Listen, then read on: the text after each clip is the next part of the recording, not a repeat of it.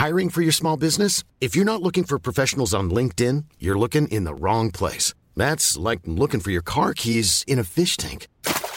LinkedIn helps you hire professionals you can't find anywhere else, even those who aren't actively searching for a new job but might be open to the perfect role. In a given month, over 70% of LinkedIn users don't even visit other leading job sites. So start looking in the right place. With LinkedIn, you can hire professionals like a professional. Post your free job on linkedin.com slash people today.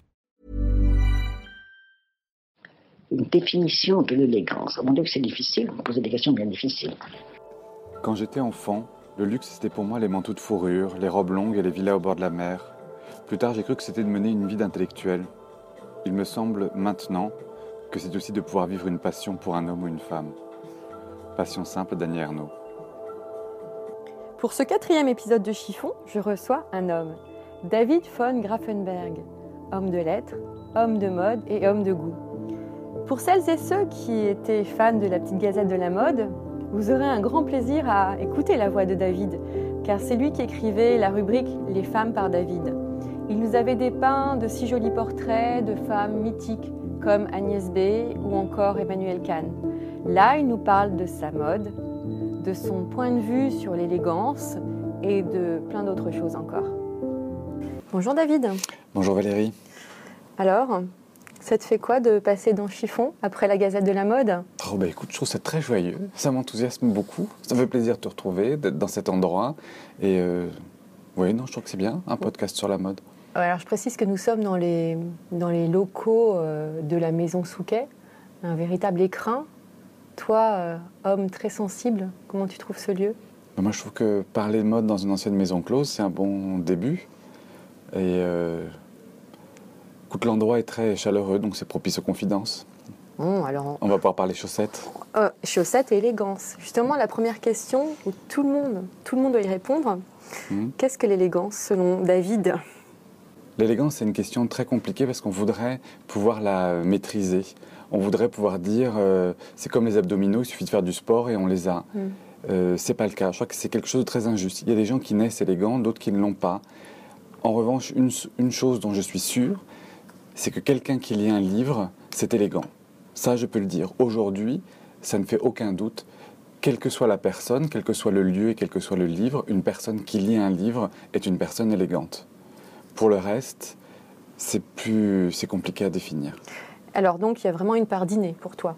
Si on parle de fringues, Je crois, oui, parce qu'on a des, on a des personnes très élégantes avec euh, trois fois rien, et d'autres qui euh, ont tout ce qu'il faut et qui ressemblent à un sac euh, et sur qui ça fonctionne pas, en fait.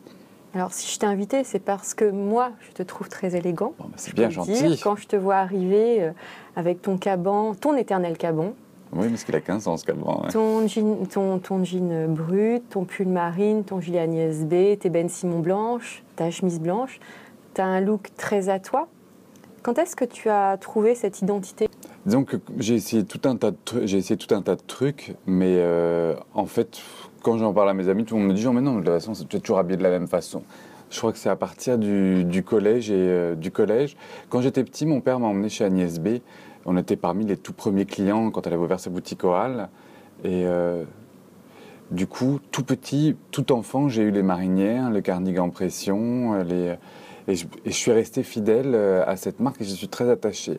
Et aussi parce que d'une certaine façon, bah, je ne me pose pas de questions. Les jeans, euh, j'en ai quatre dans mon armoire. C'est quatre brutes de chez APC. Les Ben Simon, j'ai euh, cinq paires dans mon placard. Elles sont toutes blanches. Quand elles sont trop vieilles, euh, je m'en sers comme chaussons pour la maison. Et euh, bah, les t-shirts blancs, le, blanc, ça réveille toujours le teint. C'est toujours très efficace. Pareil pour les chemises. Donc c'est très, très simple, très pragmatique, très euh, basique et ça m'évite de trop réfléchir. Je suis pas, euh, je suis pas à l'aise avec la fantaisie en fait. Je, Mhm. je trouve la fantaisie passionnante et merveilleuse chez les autres, mais euh, moi c'est pas quelque chose que je maîtrise bien. Est-ce que ça t'arrive quand même de, de faire des tentatives ou euh, Ben, je, ouais, je- ça m'arrive d'aller essayer quelque chose ou de, ou de, de faire un, mais ça ne, ça ne fonctionne pas. Mettre un jean noir, par exemple, pour moi, un peu moulant. Déjà, moi, je suis au bout du rouleau. Je suis au bout de ma vie. Je ne me reconnais pas. Et moi, je te reconnaîtrais pas non plus. Mais oui, alors que c'est- tout con, c'est tout bête, mais, euh, Oui, y, il y a des choses comme ça, ça ne, ça ne fonctionne, je ne sais pas, ça ne fonctionne pas, je me, je me reconnais pas. Je peux me lever en me disant, genre voilà, j'ai décidé maintenant, je suis Saint-Germain-des-Prés, Juliette Gréco, je m'habille en noir, Sonia Requiel, toi, tu, tu mets toute l'artillerie derrière, tu essayes, et puis tu, tu vois quelqu'un passer en bleu marine, parce que je mets quasiment que du bleu marine, et, tout d'un coup, avec nostalgie, je regarde ce que j'étais auparavant, et ça me manque trop, donc euh, adieu Juliette Gréco, et retour à moi. Bon, alors, t'es casse-pied parce qu'en fait, j'allais te demander si l'élégance était innée, j'allais te demander quelle était ta couleur préférée. Tu as anticipé toutes mes questions, en fait. Ah, non, je peux rebondir sur la couleur préférée. Je m'encanaille un peu avec du beige parfois. Oh là là, tu t'en canailles. Folie, folie. Et, et kaki pour la campagne. Voilà. Kaki pour la campagne, oui, parce que c'est de, bon. Comme j'ai pré- je- je- dans la présentation, tu es un homme de lettres. Mais tu es aussi un homme de mode. Tu as Mm. créé une ligne de, de, de basique, en fait, il y a quelques années. Tu peux nous en parler un petit peu? Peu de temps après avoir été euh, le bras droit de Castelbajac, j'ai créé, j'ai créé une, une petite marque de vêtements qui s'appelait David Plus. Et c'était pour jeunes filles et jeunes hommes de bonne famille euh, un peu perdus. Et je- Qu'est-ce que tu entends par perdu? Bah, en c'était à une époque, on est fin 90, début années 2000. Et euh, moi, j'avais beaucoup de sympathie pour, euh, bah, pour le milieu où j'avais grandi, qui était un milieu bourgeois, Neuilly et tout ça. Et je, et je trouvais qu'il y avait quand même des très jolies choses dans tout ce qui était bleu marine, tartan, un peu tous les classiques. Mais c'était très tartignol encore à cette époque-là. Et j'essayais de, de voir ce que comment, euh, oui, les jeunes de mon entourage, comme la façon dont on vivait et tout ça, de faire des vêtements qui étaient un peu plus adaptés, un peu plus sexy aussi, euh, un peu plus séduisants. Donc euh, voilà, c'était des, des basiques. Mais euh, par exemple, pour fille, c'était une chemise Col Claudine qui avait beaucoup de succès, mais comme si la, jeune fille avait grandi trop vite. Mhm. Donc elle était un peu serrée, un peu courte, un peu sexy. Mhm. Euh, j'ai fait des chemises bleu ciel avec les cols blancs qu'on trouvait plus à l'époque. J'ai fait des, des suites bleu marine à capuche, mais décolletées jusqu'en ju- en V, jusqu'au nombril. Tout un tas de choses comme ça qu'on qu'on ne trouvait pas à l'époque. Trouver un bon t-shirt en V à l'époque, il n'y avait pas American Apparel, c'était très difficile. Donc voilà, euh, Tu avais quel âge à l'époque? 20 et des poussières, euh, 25, je crois, un truc comme ça.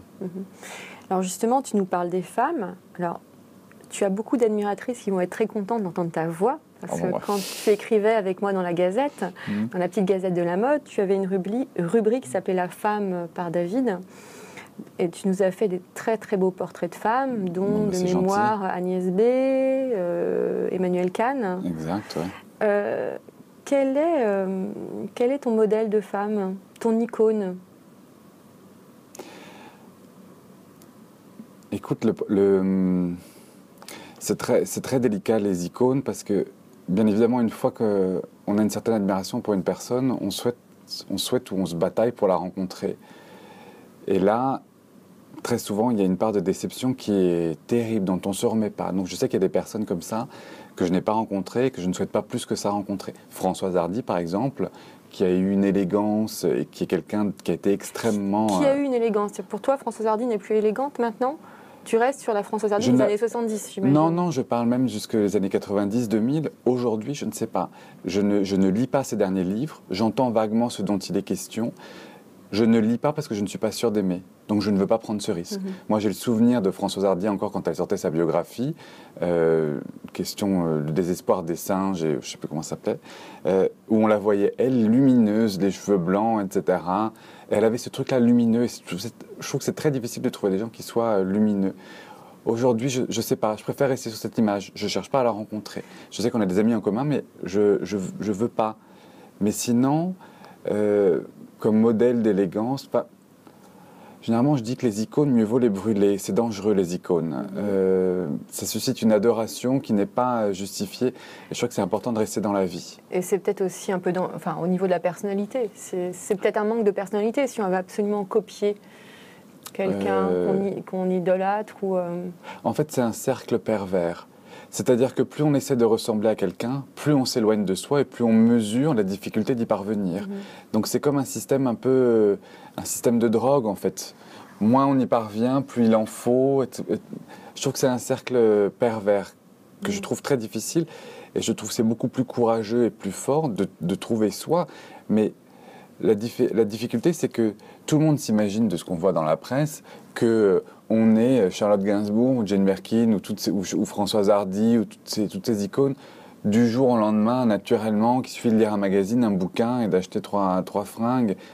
Je crois que c'est beaucoup plus difficile de parvenir à soi. C'est un, c'est un travail. Des personnes y arrivent spontanément et d'autres moins rapidement. C'est ni bien ni mal, mais il faut un temps. Et je crois que j'ai plus d'admiration, du coup, pour ces femmes, du, ces femmes que je croise dans la rue, du quotidien.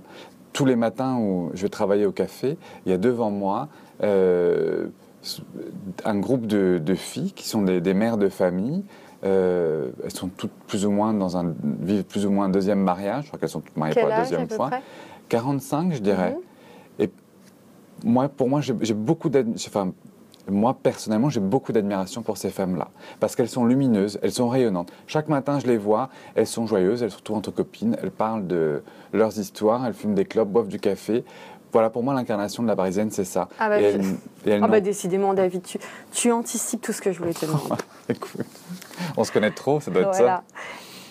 Et donc, pour, voilà, pour moi, c'est l'incarnation de la parisienne. Elles n'ont pas de veste Chanel, elles n'ont pas de sac à euh, un an de salaire au SMIC, elles n'ont- pas ces choses-là, euh, mais elles respirent la, joie de vivre et, le bonheur.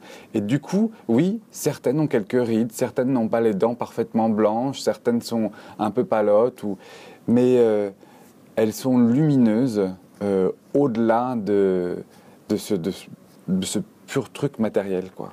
Je sais pas si je suis très clair, mais... C'est parfaitement clair. Donc, que penses-tu du mythe de la parisienne, finalement? Est-ce que tu crois qu'il existe vraiment Ou alors c'est un leurre Ou euh, c'est une pure invention C'est vraiment. euh, Ah non, moi je, moi je crois en, en l'idée de la, parisienne. Si, si on regarde, si tu regardes les vieux films des années 50 avec Jean Gabin ou, ou autres, il y a une femme parisienne, pimpante, un peu insolente, euh, plus ou moins élégante, qui est plus ou moins femme d'eux ou secrétaire ou petite main. Il y, a, il y a quelque chose, il y a un panache. Et c'est ça que je trouve assez merveilleux, c'est ce panache, cette espèce de liberté de dire euh, je fais ce que je veux et comme bon me semble, comme euh, quand bon me semble. Je pense que d'ailleurs c'est ça. Tu vois, toi, si tu incarnes la parisienne, c'est aussi en, partie pour ça. Au-delà d'une question d'un jean ou d'une paire de, chaussures. Oui, mais alors quel message tu pourrais passer à une, à une femme qui habite euh, en province et qui, qui aurait peut-être tendance à complexer devant la parisienne Complexe que je trouve assez infondé, hein, je précise pour nos auditrices, mais un complexe, euh, bah, c'est le même principe que l'icône, c'est-à-dire que plutôt que de, tout focaliser sur une personne, d'autres focalisent sur un, type de personne. On focalise sur la parisienne comme on peut focaliser sur la princesse à une époque ou euh, la femme d'eux ou que sais-je, mais euh, il n'y a, pas à complexer, il y a juste... Mais c'est un vrai travail, pas, euh, ça ne se retrouve pas sous le fer d'un cheval, euh, l'épanouissement euh, ou le, ce côté lumineux en soi. pour toi, en fait, l'élégance, c'est la liberté. Je Quelque crois, ouais. C'est la liberté et les valeurs aussi. C'est-à-dire que la liberté sans les valeurs, c'est assez insupportable. Qu'est-ce que tu entends par valeur hein? Ce qu'on estime être bien ou pas bien vis-à-vis de soi. Je ne parle pas de valeurs morales euh, liées à l'Église ou, euh, ou du qu'en dira-t-on, non. Mm. Je pense que la liberté sans valeur, ce sont juste des caprices. Mhm. Et ça, je trouve c'est très pénible. Et les filles capricieuses, moi personnellement, je, ne- je ne supporte pas. Je n'ai aucune patience pour ça. Mm. Mais euh, quelqu'un qui est libre et qui a des valeurs, qui sait, qui à ses yeux sait ce qui est bien ou pas, de, on ne juge pas telle ou telle chose. Je, oui, ça, moi, je trouve c'est très, euh, très élégant. C'est, par exemple, c'est c'est une anecdote, mais enfin, on est tous confrontés. Je pense qu'à Paris, on aime les euh, anecdotes chez Chiffon. quand tu es dans le, dans le métro et que quelqu'un te demande de l'argent, euh, bah, tu regardes et tu, tu vois si la personne est vraiment démunie ou pas, ou elle est jeune ou que sais-je. En fait, moi, je trouve que c'est élégant de donner de l'argent, si tu en as, si tu as les moyens, une pièce ou deux, et de ne pas te poser la question de si c'est bien ou pas, ou si la- cette personne le mérite ou pas. La liberté avec des valeurs, par exemple, pour moi, c'est ça. Moi, Mhm. j'estime que vis-à-vis de moi, je ne veux pas me poser cette question. C'est pas à moi de juger, c'est pas à moi de, de décider. Et toi, en tant qu'homme, tu te sens libre? Euh, oui, aut- autant que je peux. Mais euh, en même temps, moi, tu sais, j'ai tout appris des femmes. C'est les femmes qui m'ont tout. euh, et on, on parlait des icônes et, et tout ça. Mais euh, et j'avais écrit un texte sur elle dans, le, dans la Gazette. Mais euh, par exemple, quelqu'un comme Emmanuel Kahn, euh, c'est une femme qui, qui est vraiment très importante. Mais je crois que tu que- connais Emmanuel Kahn. Oui, oui, hein. c'est une- es- un- amie. Voilà. Et euh, bah, pour moi, elle a vraiment, elle incarne, euh, elle incarne la parisienne. Elle est née à Paris, ce qui n'est pas donné à tout le monde, de parents euh, parisiens. Je crois que c'est une vraie parisienne. Ils sont peu nombreux. Et euh, elle a vécu juste en se souciant de son bonheur, du bonheur de ses proches, et euh, de se faciliter la vie, et de la rendre élégante et belle et tout ça. Et euh, voilà, pour moi, elle, elle incarne vraiment une parisienne. Donc Emmanuel Kahn, qui était euh, une créatrice phare dans les années 70. C'est- On dit que c'est elle qui a inventé le prêt-à-porter. Elle a été mannequin pour euh, Givenchy et, et Balenciaga avant de décider de, fabri- de, de dessiner des vêtements de, de- de prêt-à-porter. Et elle a été repérée. Pendant un an, le L, euh, à l'époque, publiait des photos des modèles qu'elle se faisait faire par euh, la couturière dans l'immeuble. Ce qu'on a oublié, c'est qu'à l'époque, il y avait des couturières dans tous les immeubles. Il y avait toujours une gardienne ou une couturière par immeuble qui faisait les tenues pour tout le monde. Et elle, elle faisait faire ce dont elle avait besoin et qu'on ne trouvait pas dans, le commerce, euh, ce qui lui plaisait et qui s'est avéré jeune, moderne, euh, dynamique. Et euh, donc, c'est pour ça qu'on dit c'est elle qui a inventé le prêt-à-porter. Elle a d'abord, ça a été une directrice artistique, elle a dessiné jusqu'à 10 collections par saison pour tout le monde. Elle a fait euh, du parapluie aux culottes, aux Aux sous-vêtements, lunettes. aux maillots de bain, les lunettes bien évidemment, avant après de fonder, de tout centraliser sur une maison qui portait son nom où elle faisait euh, tout elle-même. Mais euh, ouais, je crois que c'est- c'est quelqu'un qui a porté énormément à la mode et qui est... euh, tout le monde focalise sur d'autres personnes qu'elle.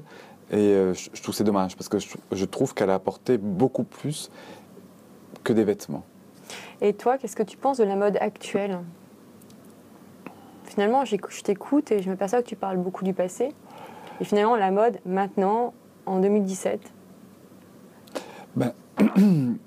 La mode maintenant, euh, j'ai l'impression qu'en fait ce n'est- plus un sujet de réflexion. C'est-à-dire qu'aujourd'hui, on peut tout trouver à n'importe quel prix, facilement. Donc par conséquent, euh, ce que proposent les maisons ne m'enthousiasme que rarement, ne, ne- ne dure pas. Et euh, finalement, moi, je reste très fidèle à Agnès B, parce qu'à la tête de la maison, il y a une femme qui a un point de vue euh, stylistique, mais aussi politique, social, humanitaire, artistique, etc. Et je crois que c'est euh, ce dont on manque aujourd'hui cruellement. Ce sont des personnes à la tête des maisons. Euh, Il y a Isabelle Marant, qui a, un, qui a un panache, un bagou, et qui incarne à sa façon euh, une Parisienne, et que je trouve euh, admirable. Mais c'est ce qui, moi, c'est ce qui, Mais si on parle de fast fashion, par exemple, ça te fait quoi? Ça te... j'ai pas beaucoup de sympathie. J'ai pas beaucoup de sympathie pour. euh, mais euh, j'ai pas beaucoup de sympathie parce que c'est euh, réalisé dans des conditions douteuses. euh, c'est on spolie tout ce qu'on peut. On va prendre chez qui bon nous semble, comme si euh, tout était ouvert sans respect aucun des, des droits d'auteur. À l'image de, de Zara qui copie Céline. Oui, voilà. Enfin, je, je trouve que c'est pas honnête, je trouve que c'est pas juste. Euh, après, j'entends que pour beaucoup de personnes, bah, c'est une façon de s'habiller, pratique, pas cher. Mais euh, je crois qu'on peut faire autrement.